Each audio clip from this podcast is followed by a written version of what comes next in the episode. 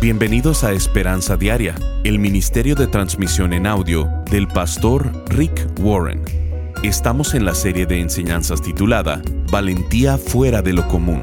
En ella, el pastor Rick nos enseña los conceptos bíblicos de la valentía y la gran diferencia que existe entre lo que la cultura actual entiende de ella. Cuando estás atravesando una pérdida, una crisis o una oración que no ha sido contestada, deja de preguntar ¿por qué?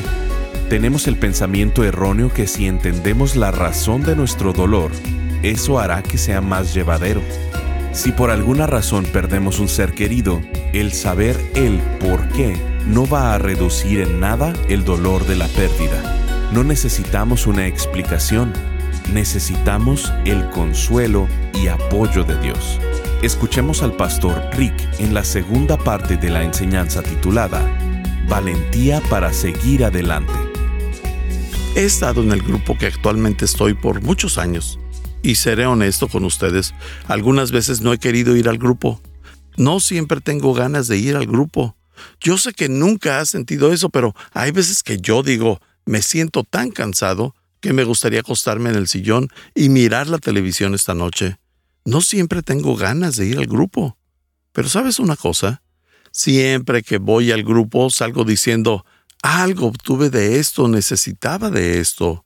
Y usualmente cuando menos quiero ir es cuando obtengo más. Estamos para animarnos unos a otros. La Biblia dice en Gálatas 6.2, ayúdense unos a otros a llevar sus cargas y así cumplirán la ley de Cristo. ¿Cuál es la ley de Cristo? ama a tu prójimo como a ti mismo. Esa es la ley de Cristo. Es mencionada siete veces en la Biblia. Se nos ordena que nos ayudemos unos a otros. Así que, cada vez que ayudas a alguien que está pasando por dolor y dice, estoy dudando, estoy frustrado, estoy enojado, estoy molesto, lleno de temor y estoy completamente destruido, Así que cada vez que ayudas a una persona en esta condición, le estás diciendo, está bien, yo creeré en Dios por ti, te ayudaré, yo te levantaré. Entonces, estás cumpliendo con la ley de Cristo. El dolor es el ecualizador más grande. Cuando tienes dolor, no importa si eres rico o pobre, joven, adulto, educado o no educado, no importa nada de eso. El dolor es el ecualizador más grande. Estamos hechos para ayudarnos los unos a los otros en nuestro dolor. Dile a Dios exactamente cómo te sientes y acepta ayuda de otros. La tercera cosa que debes hacer es para de preguntar por qué. Cuando estás atravesando una pérdida, una crisis o alguna oración que no ha sido contestada, para de preguntar por qué. ¿Por qué no ayuda? No ayuda de nada y solo prolonga el dolor. Esto es algo que debemos aprender. Job lo tuvo que aprender. De hecho, le tomó mucho tiempo. Job tenía muchas preguntas. De hecho, se la pasó preguntando por 37 capítulos. Así que no entendió esto a la primera. Pero eventualmente lo hizo. Eventualmente dejó de preguntar por qué. Y está haciendo todo tipo de preguntas. Te voy a mostrar algunas preguntas que hizo Job. En Job 3, 11 al 12 dice, ¿Por qué no perecí al momento de nacer? ¿Por qué no morí cuando salí del vientre? ¿Por qué hubo rodillas que me recibieran y pechos que me amamantaran? En otras palabras, aquí vemos un hombre tan desesperado que prefirió no haber nacido. Tienes que estar pasando por mucho dolor para sentirte de esta manera. Pero así se sentía Job. Él dijo, maldigo el día en que nací. Deseo no haber nacido, Dios. ¿Por qué permitiste que naciera si iba a ser parte de todo esto? Esta es una pregunta legítima. De hecho, Job hace muchas preguntas legítimas. En Job 3:20 dice, ¿por qué permite Dios que los sufridos vean la luz? ¿Por qué se les da vida a los amargados? Esta pregunta del por qué, ¿por qué Dios? ¿Por qué? Es la naturaleza humana el hacer esta pregunta y la razón por la cual hacemos esta pregunta es un concepto equivocado. Porque pensamos que si entendemos la razón de nuestro dolor, eso hace que sea más llevadero. Y eso es un error. Una explicación no te conforta. No necesitas una explicación, necesitas fuerza. No necesitas una explicación, necesitas un Salvador. No necesitas una explicación, necesitas a Dios. No necesitas una explicación, necesitas consuelo y apoyo. Pero siempre andamos buscando una explicación. ¿Por qué? ¿Por qué? ¿Por qué? ¿Por qué? Nos hacemos preguntas como, ¿por qué esa persona se fue de mi vida? ¿Por qué me traicionaron? ¿Por qué me hicieron esa promesa y no la cumplieron? ¿Por qué me despidieron? ¿Por qué me lastimaron? ¿Por qué murió este ser querido? ¿Por qué me enfermé? Amigos, he estado estudiando estas preguntas por 37 años y les voy a dar mi respuesta más profunda. No lo sé. Nunca voy a saber la respuesta del por qué. No soy Dios y tú tampoco lo eres. Algunas cosas no las vamos a entender hasta que estemos del otro lado de la muerte, allá en la eternidad, en el cielo. Entonces todo será más claro. Solo Dios sabe por qué. Y si no tienes la respuesta enseguida, deberías dejar de hacer preguntas porque solamente estarás prolongando el dolor.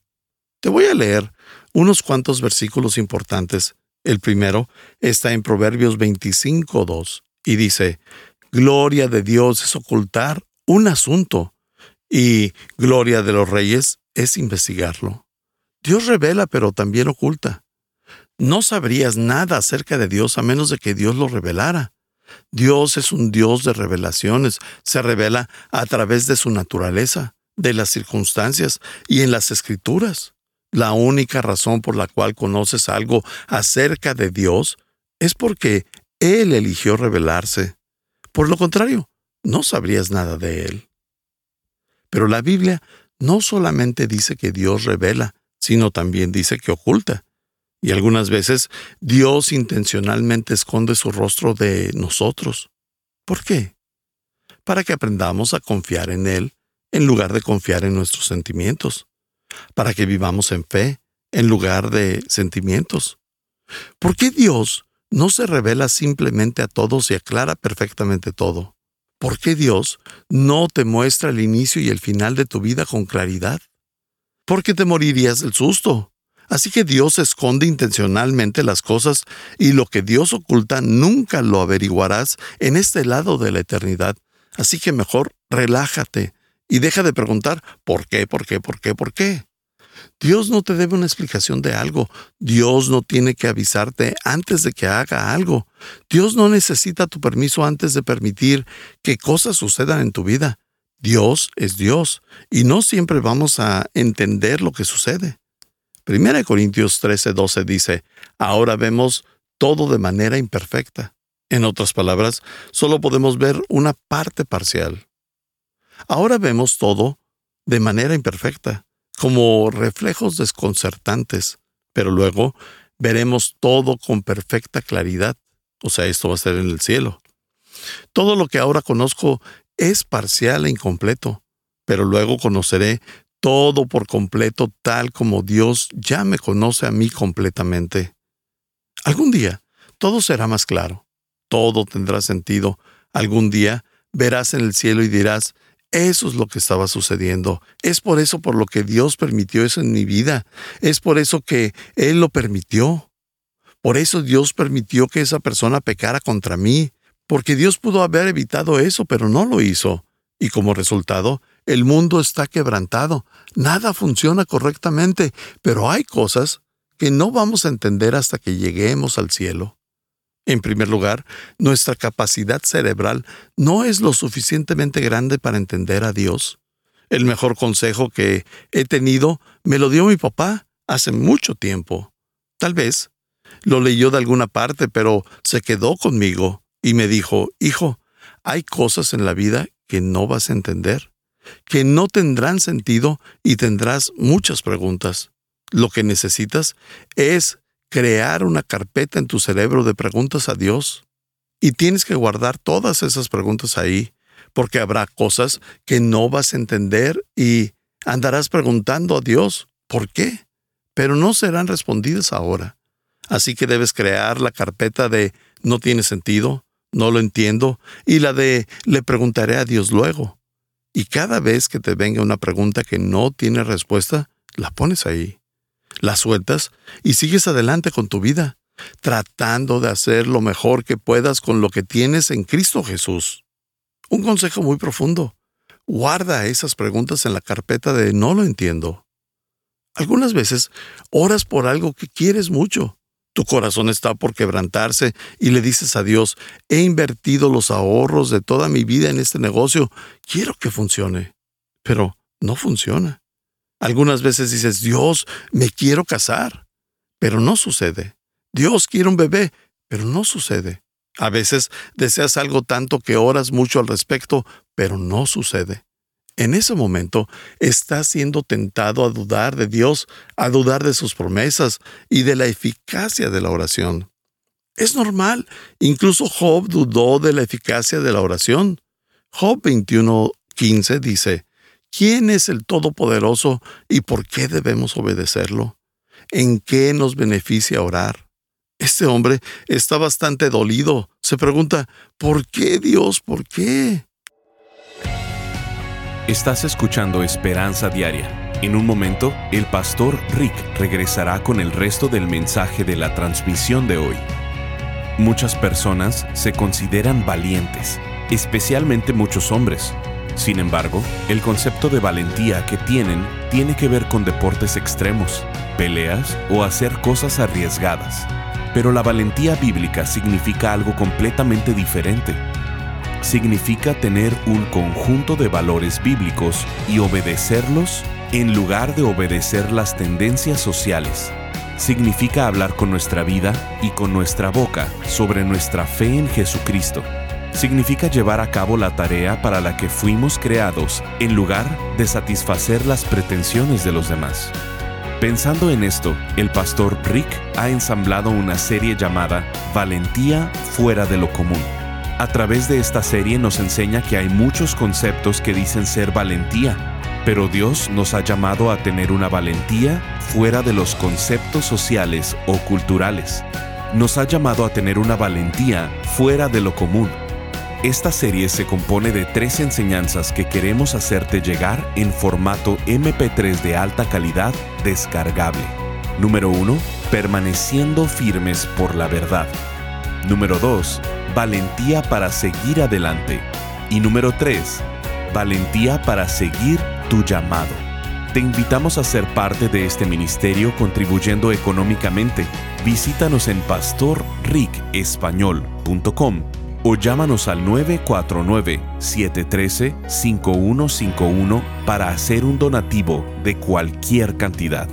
Como agradecimiento, te enviaremos esta serie de enseñanzas. Puedes donar en pastorricespañol.com o al teléfono 949-713-5151. Si quieres hacerle saber al pastor Rick la manera en que estas transmisiones han tocado tu vida, escríbele a esperanza.pastorrick.com. Ahora volvamos con el pastor Rick y escuchemos el resto del mensaje del día de hoy. Algunas veces Dios responde a la oración con un sí, a veces con un no, algunas veces con un ahora no. A veces Dios responde las oraciones con un espera o un ¿estás bromeando? Dios puede responder con un tú eres la respuesta. A veces le puedes decir a Dios, Dios, necesito mucho dinero, y Dios te responde, consigue un trabajo. Dios, me quiero casar, sal y conoce a personas. Dios no te va a mandar un hombre del cielo. Algunas veces Dios dice, tú eres la respuesta. Algunas veces Dios dice, confía en mí. En esta ocasión no lo podrás averiguar. Confía en mí. Así que hay muchas maneras en las cuales Dios contesta las oraciones. Por 37 capítulos en el libro de Job, Job se la pasa haciendo preguntas de por qué. Dios, ¿por qué? ¿Por qué me sucede esto? ¿Por qué permites esto? ¿Por qué tanto dolor? ¿Por qué tanta incomodidad? ¿Por qué no has contestado mis oraciones? ¿Por qué? ¿Por qué? ¿Por qué? Pero en el capítulo 38, Job deja de hacer preguntas. Dios le dice, espera Job, quiero que me contestes tú unas preguntas. Y durante los capítulos 38 y 39, Dios lo bombardea con preguntas que solo Dios puede responder. Le comienza a hacer preguntas como, ¿dónde estabas tú cuando hice el universo? ¿Me puedes explicar la ley de la gravedad? ¿Entiendes por qué el sol es caliente? Durante dos capítulos Dios le hace preguntas a Job que obviamente solo Dios podía contestar. Y después de dos capítulos donde Dios estaba haciendo las preguntas, Job se da cuenta de que ¿quién soy yo para cuestionar a Dios? Solamente soy un hombre, mi conocimiento es limitado, no lo puedo ver todo y mi capacidad cerebral es muy pequeña. Si pudieras entender por qué Dios hace lo que hace en tu vida, serías Dios, pero no lo eres. Intentar entender las maneras de Dios en el mundo es como si una hormiga intentara entender lo que es el Internet. No hay manera que un hombre finito entienda a un Dios infinito. No tienes la capacidad de hacerlo. Hay algunas cosas en las cuales debo confiar en Dios porque no las voy a entender y no tendrán sentido. Las debo guardar en el archivo de preguntarle a Dios después. Tengo que confiar en Dios las cosas que no puedo comprender. Así que Job dice, mi conocimiento es limitado, no lo puedo ver todo y mi capacidad cerebral es corta. Así que deja de cuestionar a Dios y comienza a confiar. Job 42, 1 al 3 y el 6 dice, Entonces Job respondió al Señor, sé que todo lo puedes y que nadie puede detenerte. O sea, eres soberano, eres omnipotente. Y sigue, tú preguntaste, ¿quién es este que pone en duda mi sabiduría con tanta ignorancia? Mira lo que está sucediendo aquí. Job está teniendo una conversación interna, diciendo, Dios, te imagino diciendo, ¿quién es ese hombre que cuestiona mi sabiduría con tanta ignorancia? Y sigue el verso diciendo, soy yo y hablaba de cosas sobre las que no sabía nada, cosas demasiado maravillosas para mí. Me retracto de todo lo que dije y me siento en polvo y ceniza en señal de arrepentimiento. Job dice, hablaba sobre cosas que no sabía nada al respecto, cosas que estaban por encima de mí, de las cuales no tengo la capacidad de entender las maneras y la sabiduría de Dios. Lo siento, me arrepiento, estaba equivocado. Debo confiar en ti con esto. Ahora, ¿qué haces cuando estás en una situación en la cual no puedes ver lo que Dios ve? No puedes ver la imagen completa. Las cosas no son claras y nada de lo que está sucediendo tiene sentido. ¿Qué haces en esa situación? Te recuerdas a ti mismo las cosas que sabes de Dios las cosas que sabes con certeza, cosas en las que puedes confiar y públicamente afirmas lo que sabes en medio de las cosas que no sabes y que no entiendes. Y esto es lo que Job hace. Job se recordó a sí mismo diciendo, sé que Dios es un Dios bueno y amoroso. Eso fue en Job 10:12. Sé que Dios es todopoderoso. Job 36, 22 y 37, 5 y 23. Sé que Dios conoce cada detalle de mi vida. Job 23, 10 y 31, 4. Sé que Dios tiene el control. Job 34, 13. Sé que Dios tiene un plan para mi vida. Job 24, 14. Sé que Dios me protegerá. Job 5, 11. Él afirma las cosas que sabe que son verdad en medio de sus dudas. Yo no sé por qué estés pasando ahora mismo, y tal vez no lo sientas, pero te diré algo. Dios está apasionado y completamente al pendiente de cada detalle de tu vida y por lo que estás pasando ahora mismo. Él está poniendo atención a cada aliento en tu vida. Nada se escapa de la atención de Dios, porque Dios te ama y te hizo para amarte. Dios se da cuenta de cada cosa en tu vida, así que aun cuando Job no entienda lo que le está pasando, él hace estas afirmaciones de fe. Tienes que decir esto también. Yo sé que eres bueno y amoroso. Yo sé que eres todopoderoso, que conoces cada detalle de mi vida, que tienes el control, que tienes un plan y que me vas a proteger. Después de haber hecho estas afirmaciones, Job toma la decisión de decir, voy a confiar en Dios sin importar lo que pase. Tal vez no lo comprenda, pero voy a confiar en Dios. Job dijo en Job 13:15, aunque Él me mate, en Él esperaré. Lo que está diciendo ahí es, Dios, no lo entiendo todo, pero voy a confiar en ti. Si me matas, seguiré confiando en ti. Si terminas con mi vida, seguiré confiando en ti. ¿Has alcanzado ese nivel de madurez en tu vida? ¿O sigues siendo un bebé espiritual que solo confía en Dios cuando las cosas van bien en su vida? El máximo examen de fe es, Dios, no lo entiendo todo, pero yo sé que eres un Dios bueno, incluso si me dejas morir. Yo confiaré en ti, porque no fui hecho para esta vida de todas maneras, fui hecho para el cielo. Hay una frase que me ha ayudado mucho cuando tengo que enfrentar tragedias sin sentido. Como su pastor, las veo todo el tiempo. Y al mirar esas tragedias, esta frase viene a mi mente. Todo es parte del plan. Todo es parte del plan. Eso es algo bueno para recordar. Todo es parte del plan. No todo es bueno. Y Dios no lo causó. Dios no causa el pecado. Si yo me emborracho, ocasiono un accidente y lastimo a alguien, esa no fue la voluntad de Dios. Dios no lo causó. Pero Dios dice, soy más grande que tu pecado y que tus errores, soy más grande que tus fallas y tus tontas decisiones. Incluso las voy a hacer parte de mi plan para tu bien. Y puede que pienses, ¿dónde estaba Dios cuando mi ser querido murió? En el mismo lugar que cuando su hijo murió en la cruz. Estaba en el mismo lugar cuando su hijo moría para que pudieras ir al cielo estaba sufriendo, llorando, lamentándose por lo roto que está el planeta a causa del pecado y viendo cómo nada funciona correctamente. Pero no fuiste hecho para vivir para siempre en este planeta. Fuiste hecho para algo más allá. Este lugar solo es de paso. No fuiste hecho para vivir en la tierra. Deberías estar agradecido con Dios de que no vas a vivir en la tierra por siempre con todo el sufrimiento, dolor, enfermedad, pecado, maldad, perversiones, guerras, crimen y odio que hay en este mundo. Fuiste hecho para mucho más, pero necesitas un Salvador. Estás escuchando Esperanza Diaria. Si quieres hacerle saber al pastor Rick la manera en que estas transmisiones han tocado tu vida, escríbele a esperanza.pastorrick Ahora, volvamos con el pastor Rick, quien nos compartirá un testimonio de un radio escucha. El día de hoy quisiera compartir con ustedes un par de correos electrónicos que he recibido.